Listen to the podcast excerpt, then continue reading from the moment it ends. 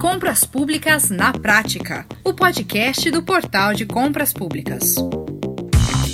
Opa, Compras Públicas na Prática já começou, hein? E hoje nós vamos falar de licitações no Sistema S. Nós estamos falando aqui de SESC, SENAI, SEBRAE, SESI. São nove organizações e instituições de direito privado que promovem atividades voltadas para a sociedade juntamente com o Estado, porém possuem sua própria regulamentação, mas recebem subsídios do governo e realizam licitações. Pois é, o nosso convidado é o advogado, instrutor e consultor em licitações e contratos, especialista em direito público e desenvolvimento gerencial, diretamente de Santa Catarina, Dr. Fernando Roça. Também com a gente o CEO do Portal de Compras Públicas, Leonardo Ladeira, que vai comentar se as integrantes do Sistema S podem realizar os seus processos de compra e contratação via plataformas, como a do Portal de Compras Públicas. Olha, eles já estão conectados com a gente, então vamos nessa! Doutor Fernando, seja muito bem-vindo, hein? Vamos começar então aqui eh, explicando para os nossos ouvintes o que é o Sistema S, por quem é formado, como funciona. Bem-vindo. Olá, Max. É, obrigado é, pelo convite e a participação no podcast. Bom, o Sistema S, mais conhecido como Serviços Sociais Autônomos, é, foram entidades criadas na época da consolidação das leis trabalhistas, né? E elas foram criadas atuando junto com o setor produtivo. Então, o que acontece? As federações das indústrias, elas é, administram o SES e o SENAI é, nos estados, né? O SESI tem como objetivo aí, é, tratar da saúde do trabalhador dentro da indústria. Então, é, ele pratica políticas ali é, de saúde, por exemplo, dentro das indústrias para que o trabalhador não falte ao trabalho, né? Tenha uma melhor qualidade de vida. E o Senai, por exemplo, no, a questão da Federação das Indústrias, atua na questão da educação desse trabalhador da indústria. Então, hoje em dia se fala em robótica, né? Então, é, são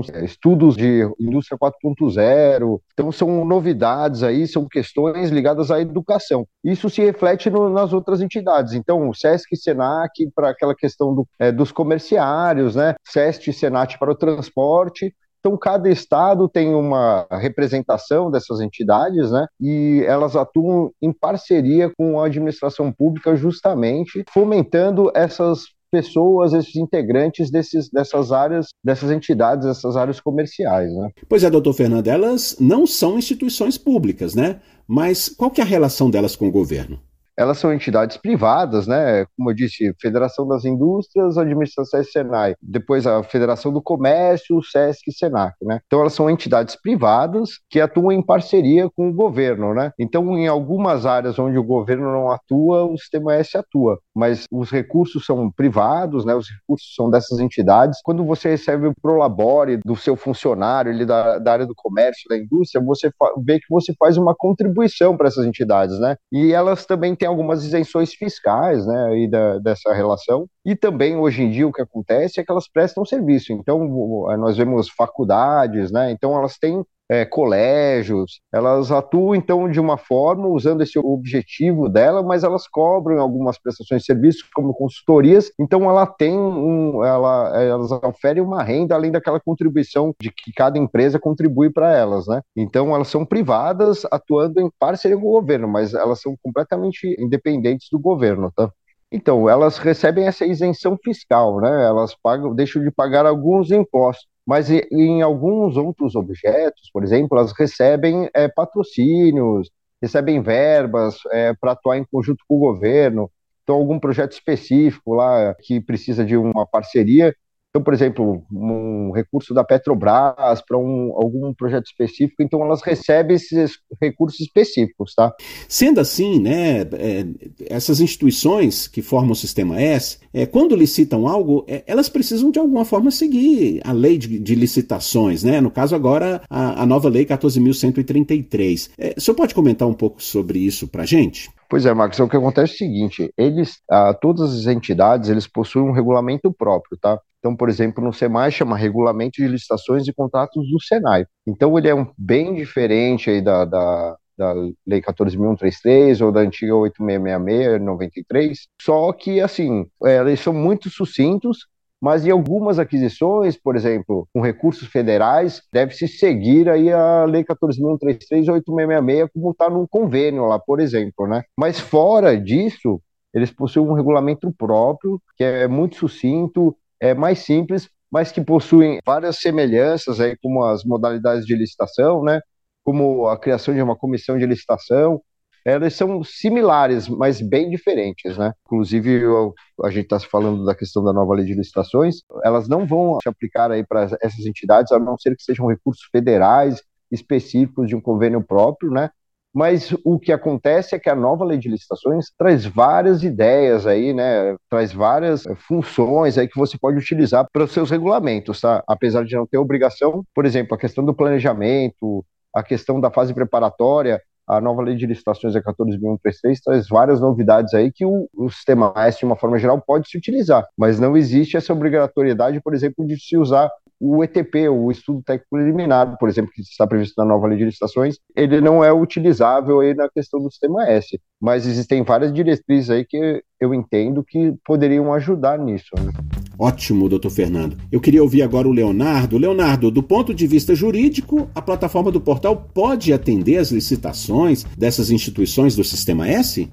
Os órgãos do Sistema S costumam ter regulamentos próprios e o que que a gente precisa? É apenas adequar a nossa contratação ao regulamento próprio do órgão, que é uma tarefa cá entre nós comum e corriqueira. A gente não tem esse tipo de impedimento dentro da plataforma. A gente pode sim, e cá entre nós está absolutamente preparado para fazer esse tipo de adesão de órgãos do Sistema S exatamente no mesmo princípio que a gente usa quando a gente fala na administração pública propriamente dita. Né? Então, eu entendo que é um comprador, eu entendo que, em última instância, ele também recebe dinheiro público, isso quer dizer que ele também não paga nenhum tostão para fazer uso da plataforma. Nosso modelo de negócio, que já é bem conhecido, né? a gente cobra uma taxa fixa que não envolve nenhuma forma de corretagem ou de taxa de sucesso do fornecedor para acesso do portal de compras públicas e lá ele tem acesso, esse fornecedor, a toda a gama de processos estão publicados dentro da nossa plataforma, seja de órgãos públicos, seja de uma entidade de, pertencente ao Sistema S. Legal, Leonardo. Agora, doutor Fernando, os regulamentos próprios das entidades do Sistema S, eles tratam, por exemplo, de planejamento. É, por exemplo, planejamento da contratação direta. Então, Max, o que acontece é o seguinte, né? Os regulamentos são bem sucintos, tá? É, ele fala realmente é, da questão de que para você iniciar um processo deve existir uma solicitação formal de contratação, onde deve se estabelecer o objeto, é, qual a estimativa daqueles produtos, o que deve se é, procurar naquele objeto, naquele produto para se fazer aquisição. Mas ele é muito sucinto, tá? A questão do termo de referência, que foi criado lá na, na Lei 10.520, que é a antiga lei do pregão, né? A gente é, acaba adotando como uma medida que pode ajudar a toda a evolução da licitação, da compra, né? Mas essa questão não é muito prevista aí nos regulamentos de licitações e contratos, são apenas alguns artigos que falam que você precisa ter um, uma especificação do objeto, é, uma especificação uma definição prevista do objeto, mas ela não entra em, em, em, maiores detalhes, tá? Só que o que acontece é que no dia a dia lá da compra, você tem que se espelhar no que um, um órgão, é, um setor de contratação, um setor de licitação faz. Então acaba sendo muito similar você acaba fazendo um termo de referência, uma solicitação, né, um pedido aí da área, acaba tendo que construir um termo de referência, toda a especificação técnica, né, é, depois um edital padronizado, um, um contrato padronizado, porque senão a licitação acaba não dando certo, né? Mas ele acaba sendo muito empírico nessa questão do sistema S. É, Existem muitas coisas que devem ser trabalhadas aí nessas entidades, justamente para se evitar problemas que a hora que você vai fazer a licitação acaba não dando certo. Então acaba se adotando muita coisa do que é da área pública, né? Essa questão do planejamento, questão de cotação de preço, Hoje em dia o ETP fala muito dessa questão de que você tem que ir em busca da melhor solução técnica para aquilo que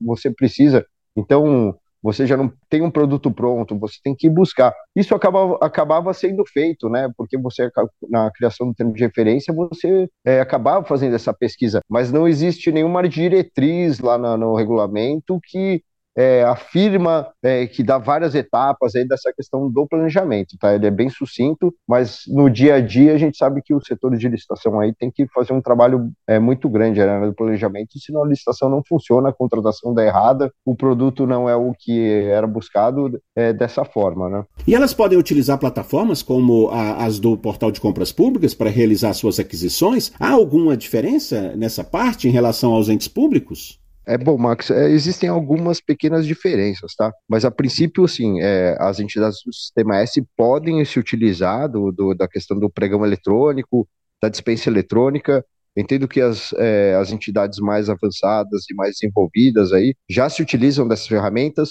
é, mas eles também têm essa questão que eles podem continuar fazendo o pregão presencial, que é uma modalidade que vai se extinguir agora com a nova lei de licitações, né? Mas existe essa possibilidade pelo Sistema S. Inclusive o SEST e Senat, é, é, no regulamento deles, veda a utilização do pregão eletrônico, que, ao meu ver, né, no ano 2023, é, e, e numa revolução que está tendo as compras eletrônicas, né, eu creio que isso deve mudar rapidamente. Então, eu entendo que o portal é, para as, as, compras eletrônicas, essa questão do leilão eletrônico é, não está previsto no regulamento, mas pode ser feito. Concorrência eletrônica também não está previsto nos regulamentos, mas é uma questão de adequação, de interpretação, né? Mas o pregão eletrônico é, é muito utilizado nas, na, na questão das entidades do Sistema S, essa questão da cotação de preço eletrônica, dispensa eletrônica, é muito utilizada e são muito importantes para aquelas compras do dia a dia, né? As questões mais é,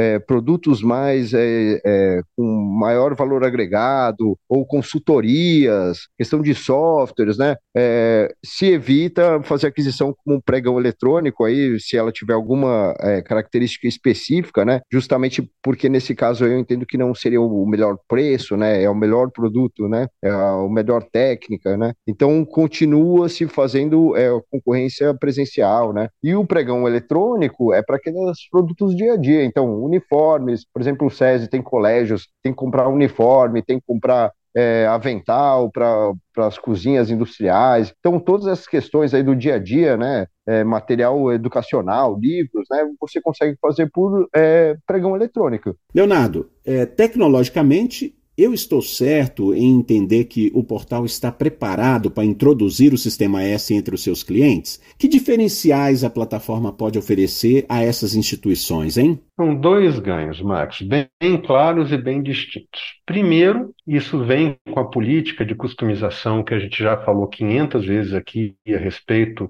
é, de como é que o portal de compras públicas trabalha, que é conseguir aplicar o seu próprio regulamento. Ele não tem que ficar fazendo mágica para encaixar o regulamento dele em cima de uma plataforma que está adequada tão somente a 14133, ou 866, ou a lei das estatais, etc. Nós temos essa característica de permitir que a, o gestor faça uso do seu próprio regulamento, seja ele um regulamento específico, como seria o caso do Sistema S, seja uma instrução normativa que dá uma interpretação distinta é, para uma lei é, mais comum, por assim dizer. Então, a primeira grande vantagem que ele tem é essa é de usar o regulamento dele na íntegra, sem ter que fazer malabarismos. São aplicações diretas do regulamento em forma tecnológica. Ele não tem que ficar adaptando nada. A segunda vantagem, que é exatamente essa de, mesmo num cenário de novo comprador e com regulação própria, conseguir impactar o, o, todo o nosso marketplace, que já são quase 400 mil empresas que têm acesso aos nossos processos publicados atualmente, eles conseguirem impactar os, as demandas de compra deles a esse mercado fornecedor enorme que já está operando conosco nas outras modalidades, nos outros tipos de processo. Então a gente consegue juntar esses dois mundos, a aplicação plena da lei e o mercado já conquistado não precisa ser novamente desbravado. A gente pode literalmente ampliar a competitividade de saída dentro desses processos licitatórios. O Leonardo, e, e diante disso, há interesse do portal em firmar parcerias com o Sistema S? Ou, de repente, já há alguma aproximação ali em andamento? Max, tem diversas conversas já em andamento, tá? Assim que isso tiver, não só no papel, mas já na internet, a gente volta a falar desse assunto, porque nesse exato momento a gente está ainda negociando com algumas entidades do Sistema S exatamente essa, essa adesão. Já foi entendido o, a questão do regulamento dessas entidades e a gente está na fase de fazer ajustes nas nossas APIs para permitir que essa integração aconteça de forma tão simples e fácil quanto uma prefeitura quando está fazendo uso da nossa plataforma. Então, eu ainda não posso te contar o santo, tá, tá Max? Mas tem milagre vindo aí.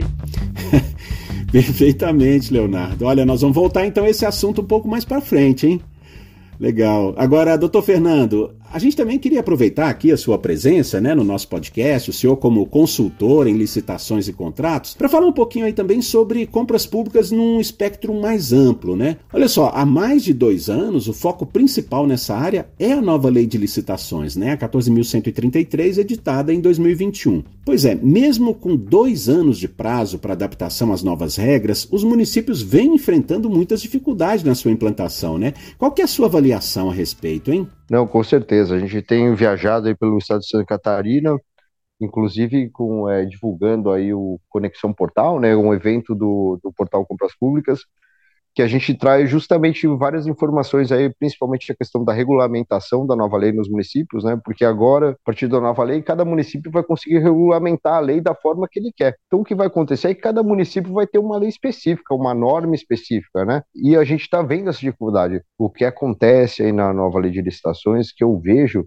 é que ela, apesar de ser muito bem-vinda e com ótimas ideias, ela se tornou um documento, uma ferramenta muito extensa, é, que funciona muito bem em um órgão público que tenha pessoal habilitado, que tenha é, várias pessoas que podem atuar, porque ela tem várias etapas, né? E o que a gente tem visto aí nessas viagens é que existem municípios muito pequenos, né? Municípios com 3 mil habitantes, com mil habitantes, que o um setor de licitação é, é, era formado basicamente por um pregoeiro e uma outra pessoa que ajudava esse pregoeiro, né? E mais uma terceira aí para talvez formar uma comissão de licitação para uma licitação presencial. É, e a nova lei de licitações fala em controle interno, é, fala de ajuda da assessoria jurídica em várias etapas, né?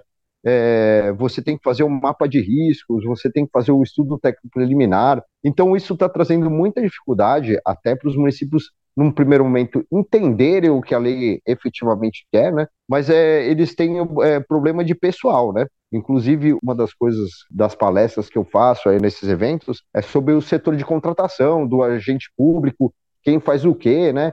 E muitas vezes ali o, o agente de contratação, que pode ser aí o presidente da comissão de contratação por uma aquisição presencial, né? Ele também é, a, a indicação é que ele fosse um funcionário efetivo, né? Um, um servidor é, específico para aquilo. E o que eu vejo é que muitas é, prefeituras ainda têm muito terceirizados. Talvez tenha um funcionário, é, um servidor público que fique lá gerenciando, mas os outros são terceirizados. Então está tendo muita dúvida nessa questão de o que cada um tem que fazer, se eu preciso fazer um concurso, se eu não faço, quantas pessoas tem que ter o meu setor para eu é, conseguir fazer a segregação de funções, né?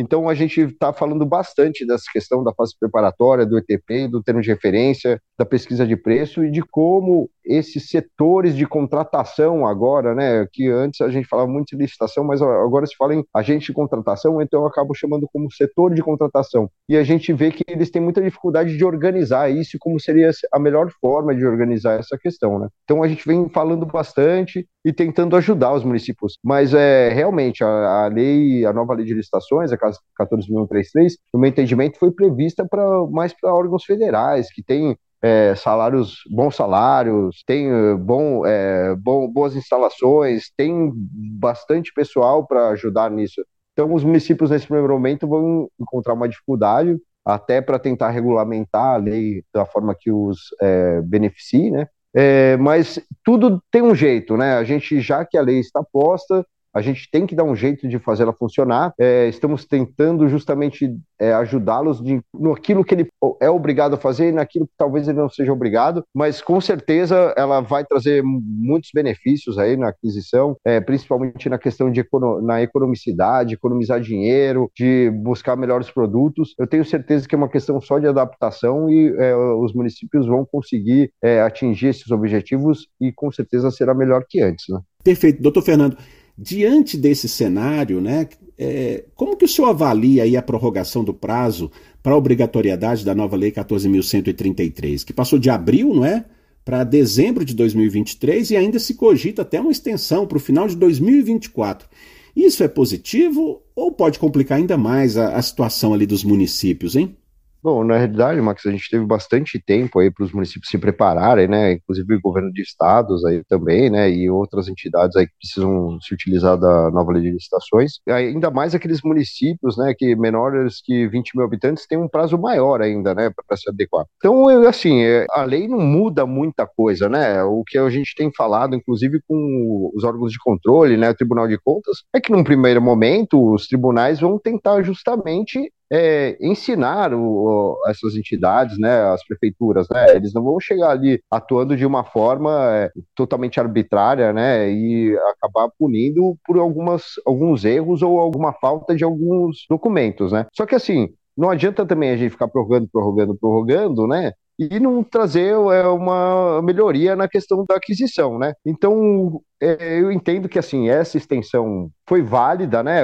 Vários municípios estavam com a corda no pescoço. A gente visitou vários municípios aqui no estado e você vê que esses menores realmente eles estão muito ocupados, o setor de licitação está muito ocupado em fazer a aquisição que a prefeitura precisa, né? Às vezes um remédio, às vezes coisas para o SUS, né? Então eles são muito atarefados. E é, ficaram, ficou de fora essa questão do treinamento desses servidores, né? Eles não tiveram tempo. Então eu entendo que essa primeira prorrogação até o final do ano foi muito válida, não vejo maiores problemas até porque eles vão ter mais tempo para é, aprender e, e adequar o, o, setor. Mas eu acho que uma possível nova prorrogação é, não seria necessário, tá? creio que serviu de susto, né? A, o dia 1 de abril, quem iria entrar em vigor, já serviu de susto aí para eles, para eles se prepararem. Essa nova prorrogação está tendo muita capacitação, inclusive o Conexão Portal que a gente faz é gratuito, né? A gente leva muita informação para os municípios, inclusive com apoio do Tribunal de Contas do Estado, e entendo que agora, esse ano, tá, a gente está tendo mais tempo para ensiná-los, mas uma possível nova prorrogação, para mim, é, é, não seria o melhor, né? E seria apenas para ganhar mais tempo para continuar fazendo as coisas da mesma coisa. Então, fazer o pregão presencial, fazer aquela, o convite, né? Então, teria, seria uma desculpa aí para manter as coisas do mesmo jeito. E não efetivamente porque não há tempo ou não houve tempo para os órgãos se prepararem, né?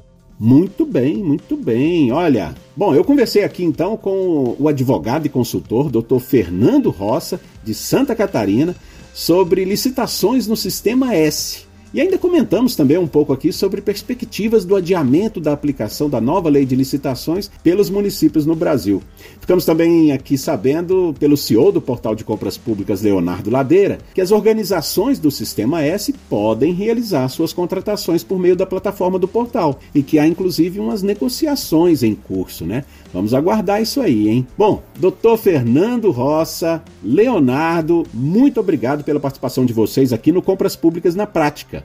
Imagina, Max, queria agradecer vocês, me colocar à disposição, tá? Sempre que precisarem podem me chamar e que a gente consiga justamente trazer informações é, inovadoras aí para as entidades que precisam é, se adequar à nova lei de licitações, tá? Muito obrigado. Boa semana para você, Max, a toda a sua equipe e a todos vocês que estão nos escutando aqui em mais esse episódio do podcast. Sempre muito bom falar com todos vocês. E se você quer saber mais sobre como as soluções do portal de compras públicas podem transformar as compras e contratações do seu município, acesse www.portaldecompraspublicas.com.br. Eu fico por aqui, nós nos vemos na próxima. Até lá, hein? Você ouviu Compras Públicas na Prática, o podcast do Portal de Compras Públicas.